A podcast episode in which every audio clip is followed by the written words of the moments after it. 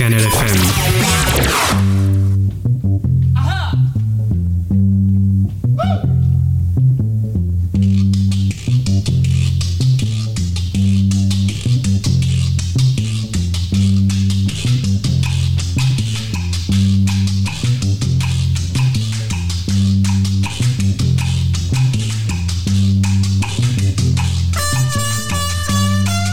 Buenas tardes, un día más aquí en la lonchería haciendo radio Scanner FM en directo aquí en la calle Ribau 101, el restaurante de la lonchería, restaurante urbano y vegano que tiene lo mejor de la gastronomía y busca también conectar con la cultura, el arte, la música, la literatura, todo. Y hoy es el turno de unos músicos, unos musicazos. Speaker Cabinets van a estar con nosotros hablando de su próximo trabajo que además tiene algo que ver con el podcast, con la historia, con, bueno, Babel. Nos contarán qué es todo ello, los Speaker Cabinets, en el día de hoy.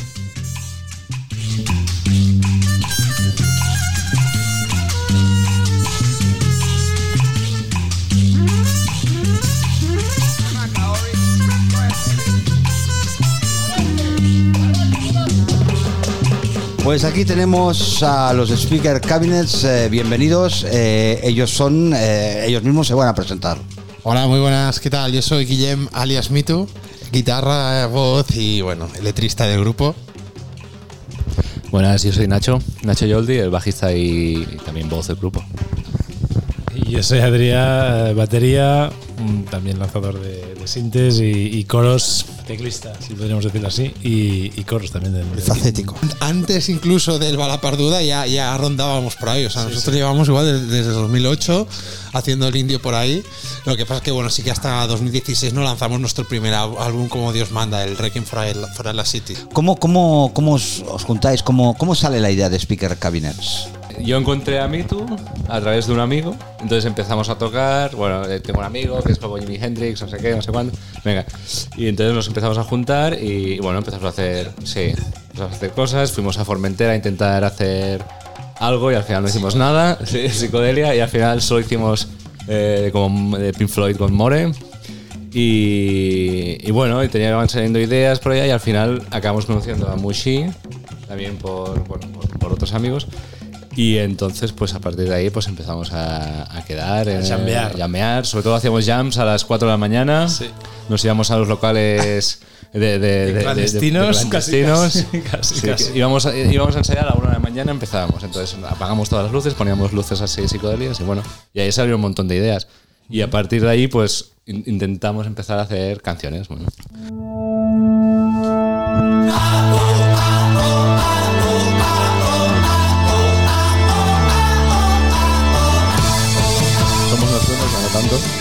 Éramos muy nocturnos.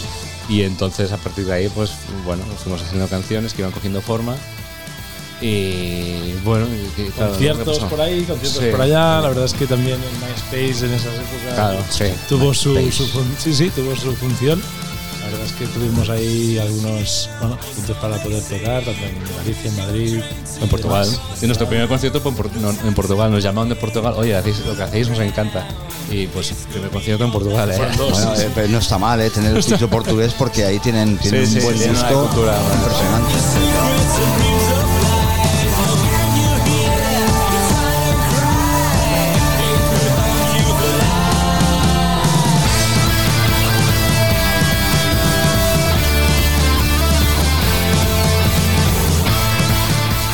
Qué, qué- qué es lo que más os gusta de Barcelona? Barcelona, a ver, igual es un clásico, pero para mí al final es la gente. O sea, yo, claro, los que hemos vivido aquí toda la vida, pues te acabas haciendo toda tu vida aquí y es una ciudad que, que lo, lo dice mucha gente, pero es suficientemente grande como para no aburrirte, suficientemente pequeña como para no sentirte perdido.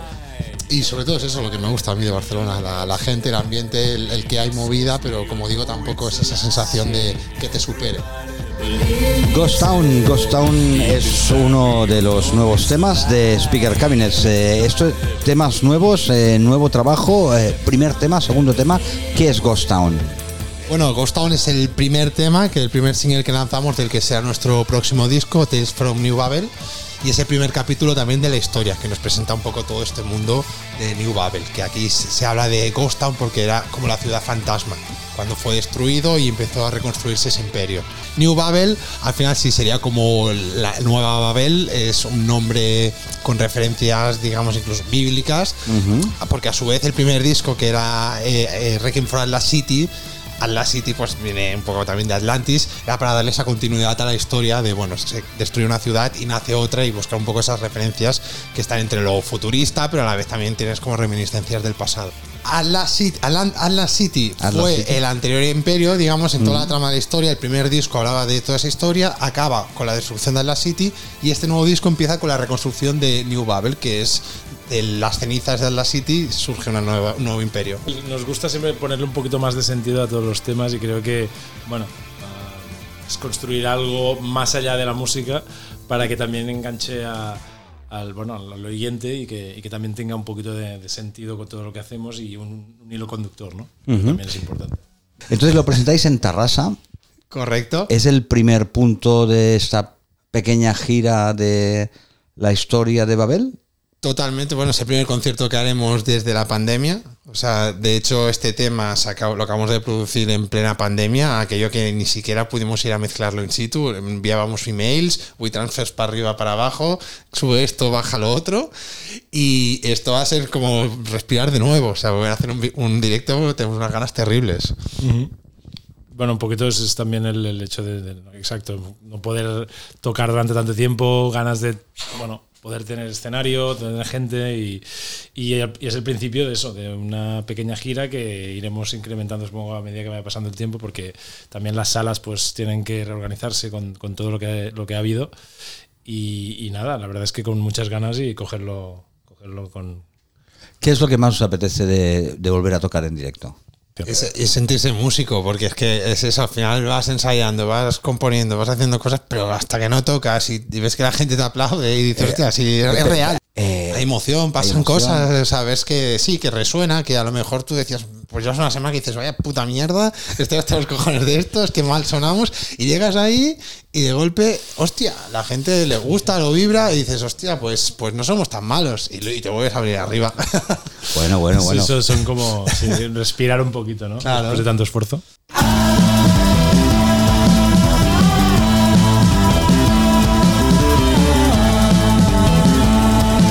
Planteado algún concierto más aparte del de Tarrasa o se Sí, puede contar el- algo? Sí, el, el 10 de junio es, si no recuerdo mal, sí, en Sidecar vamos a tocar también. En Barcelona. En principio está, tenemos que acabar de confirmar la fecha al 100%, pero, pero sí, el 10 de junio en principio A las en 9 de la Sidecar. Sidecar es la sala, ¿eh? Sidecar es, es, es el hicimos la underground. presentación del disco. El disco del Requiem for la City en 2016. Es una también. buena sala, pequeñita, pero que Eh, era- 2008 también ahí, ¿no? Sí, con Zahara, es verdad. Sí, no hemos ido tocando con gente ahí, sí, sí, algunas cositas. No, algunos- eh, lo que mola a mí, bueno, a mí lo que me gusta de, de, es el tema que bajas al subterráneo y eh, bajas al inframundo y ah, ahí puede pasar de todo, ¿no? Puede pasar de todo, sí, sí, se cuece. Sí, sí.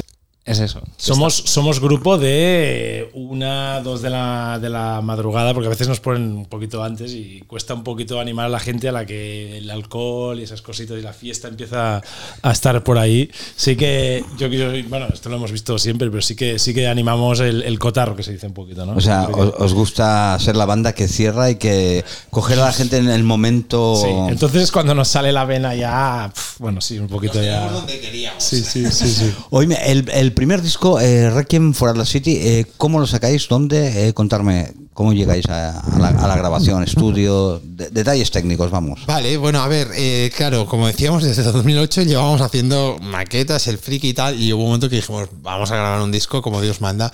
Y de hecho, Rubén Wagens, que montó el India Run- Indian Runners, una discográfica que aún sigue independiente, nos quiso fichar, nos lo organizó con Christian Rey de Pinkertons como productor, empezamos a trabajar con él, pero bueno, la discográfica suya quedó como un poco en el limbo en ese momento, y al final seguimos trabajando con Christian, con el, el Marco, ay, con el...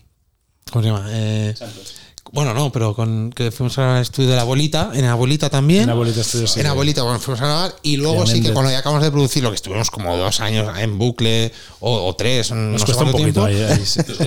Sí. Ahora no. Ahora hemos cambiado. Ahora un poquito menos, Acabamos ¿no? yendo ya, ya con Santos y. Flores y Santos ahí en la sexta.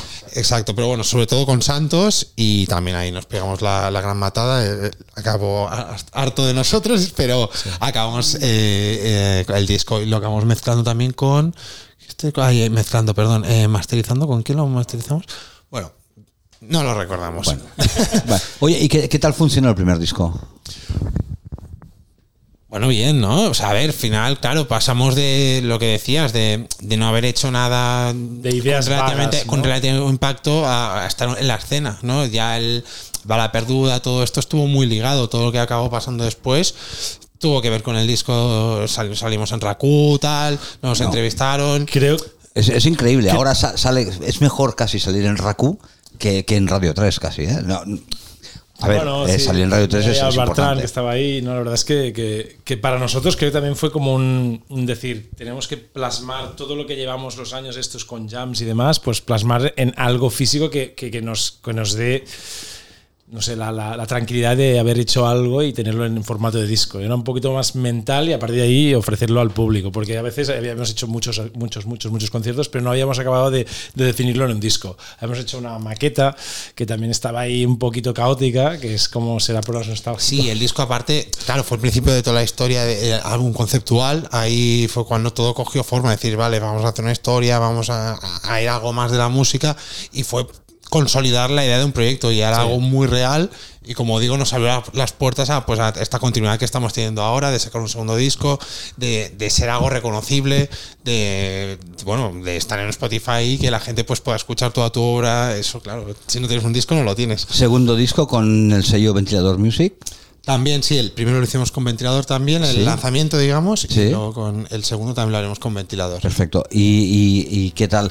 Porque de momento habéis lanzado no un tema, sino dos, ¿no? Sí, hemos lanzado dos temas del nuevo disco y mañana saldrá el tercero con su respectivo videoclip.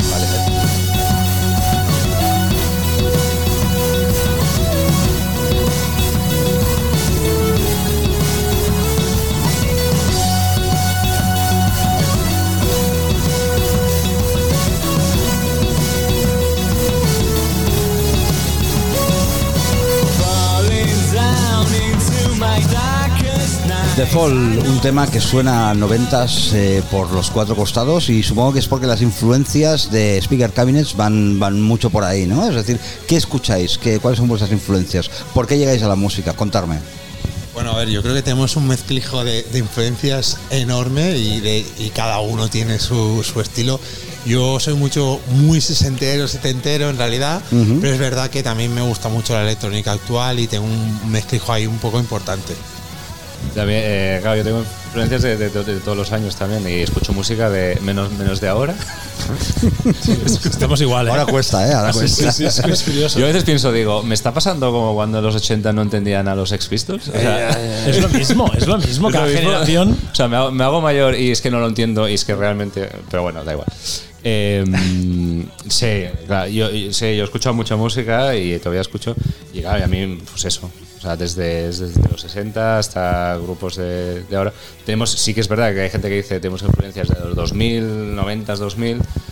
Por ejemplo, nos dicen Franz Ferdinand muchas veces, Sí. pero no somos, es- no escuchamos mucho No, Franz. bueno, no, verdad, no, no, no es- no es el- no es nuestro rollo. O sea, no es.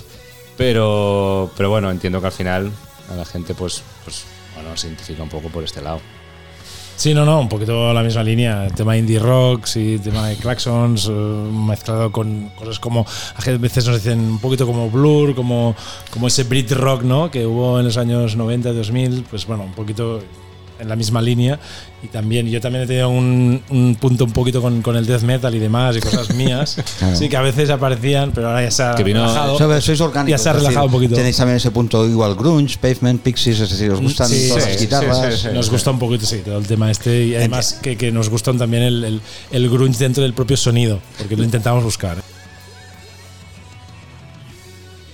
Claro, aquí ya tendríamos que bajar un poco. al- claro, eh, estamos hablando de la historia de New Babel, pero dentro de la historia de New Babel es la historia también de dos personajes, Susan May y Alan May, que son dos hermanos revolucionarios que luchan contra, el- digamos, la clase dirigente de New Babel, que es una especie de dictadura capitalista que oprime a la sociedad. Y ellos son como revolucionarios, terroristas prácticamente. El Che. El, el- Eh, el algo- Che y la hermana del Che. Exacto. Y entonces, el capítulo de Fall, que ya en el propio videoclip se puede ver, también habla de cuando capturan al hermano y lo llevan, bueno, lo torturan y pasa ahí. Entonces, como la caída, ya la propia letra, la propia historia, es lo que explica que es, es ese momento de hundimiento, de estoy en la mierda. También habla de un proceso de depresión que podría extrapolarse a cualquier persona. Que al final es un poco, las letras lo que buscan siempre es jugar con estas dos cosas, ¿no? Una trama muy definida, con una historia de ciencia ficción, bla, bla, bla, pero por otro lado también habla de emociones reales que podemos sentir en, el día a día. Entonces cada uno se puede quedar pues con la, con la parte que más le interesa, la, la- la historia de ciencia ficción o, o lo que le resuena. Muy bien. Y aquí importante también remarcar el tema de los videoclips porque dan contexto. La verdad es que, que están tan chulos. la- han salido han salido los tres, bueno, ah, dos para mañana tres. Eh, la verdad es que muy buena producción y, y creo que es está muy chulo que, que la gente lo pueda ver, que lo pueda lo pueda disfrutar porque es como una historia. Es decir, una trilogía eh, seguida y además con, con mucho con mucho bueno, mucha carga emocional, creo yo. Claro, bueno, y al final, claro, al primer disco que pasó, que había toda una historia, pero claro, si tú no la explicas visualmente, la gente o es muy fan y se pone a investigar o no le llega a veces. Y cambio con esto tú pones el videoclip y dices, hostia, aquí está pasando algo. Aquí hay hostias, aquí Hay- hay es- una historia. Es interesante. Entonces, la, la- la primera temporada de, de la serie, Exacto, no me sí, digáis que hay 10 10 capítulos, 10 canciones, A ver, o decírmelo, ¿eh? No, no, eh, serán trilogías de tres, de tres canciones cada vez. Pero la intención es dejar para la posteridad, por lo menos ya, ya que, ya que es lo que hay, eh, dejar para la posteridad pues todos los música y vídeos posibles pues que se queden ahí. Pero la idea no es hacer tres- 10 capítulos, yo creo que haremos trilogías, ¿no? De tres. Bueno, a ver, claro, el, el disco lo estamos, de hecho, acabando de producir. O sea, vamos a, como dice, lo hacemos de tres en tres. Bueno, de hecho, ahora estamos haciendo dos, no tres, pero probablemente acabarán siendo eh, algunos interludios y por lo menos un total de seis, siete capítulos gordos.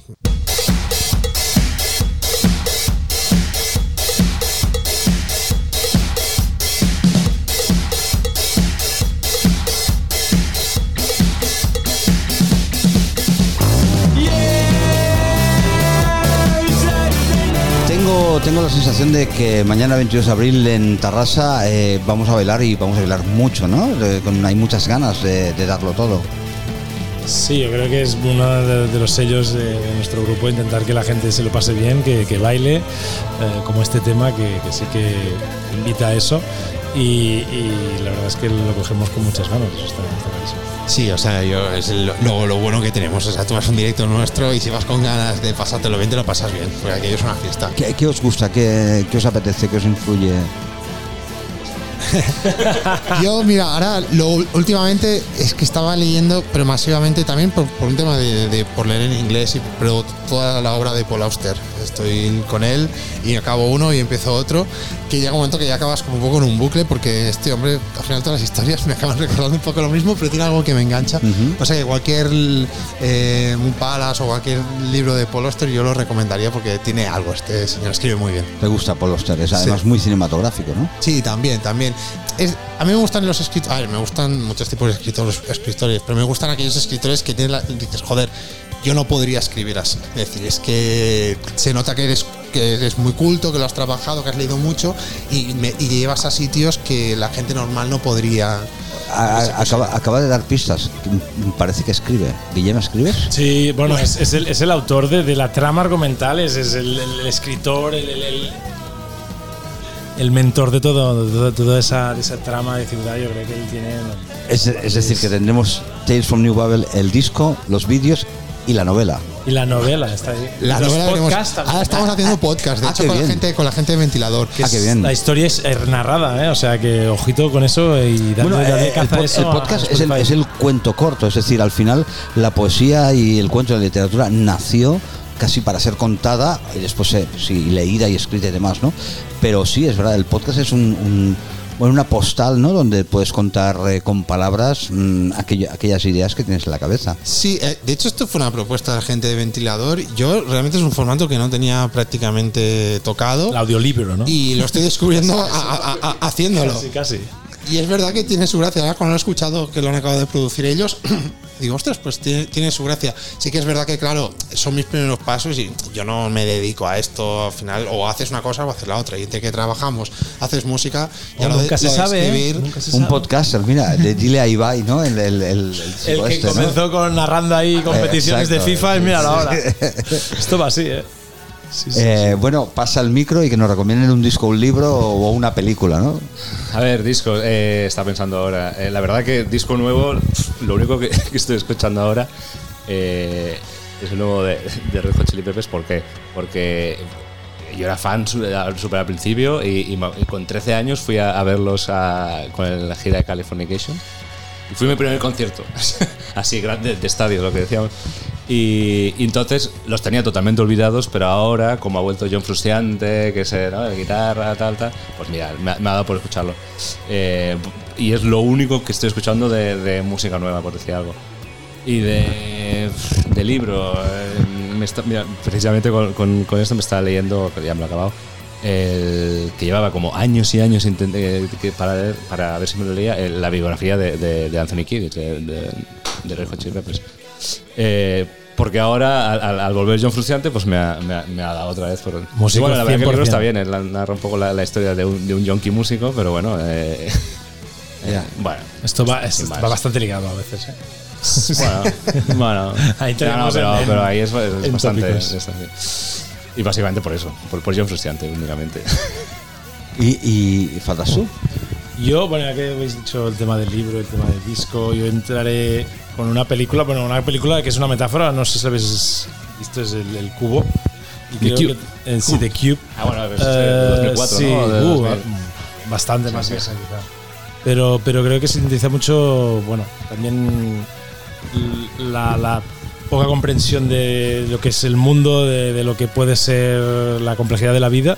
Y hay muchas metáforas en formato de personajes que van saliendo a medida que va transcurriendo la película y creo que, que es un buen punto de partida para, para no entender nada.